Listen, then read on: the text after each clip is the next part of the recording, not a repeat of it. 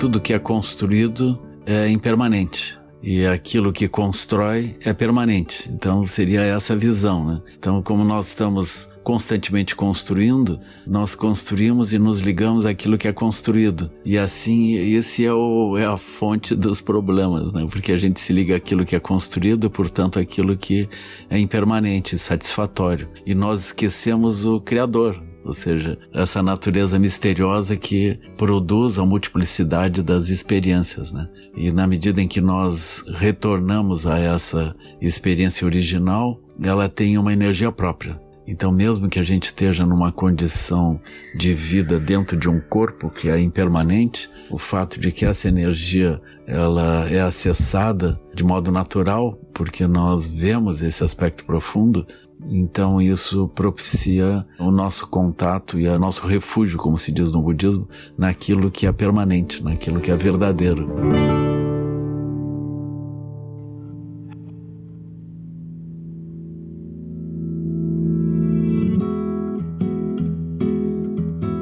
Você acabou de ouvir nossa pílula de sabedoria do podcast Todos os Caminhos. De segunda a sexta, você pode escutar nossas pílulas sempre pela manhã e aos sábados o episódio completo disponível no Globoplay e em todas as plataformas de áudio. Até a próxima!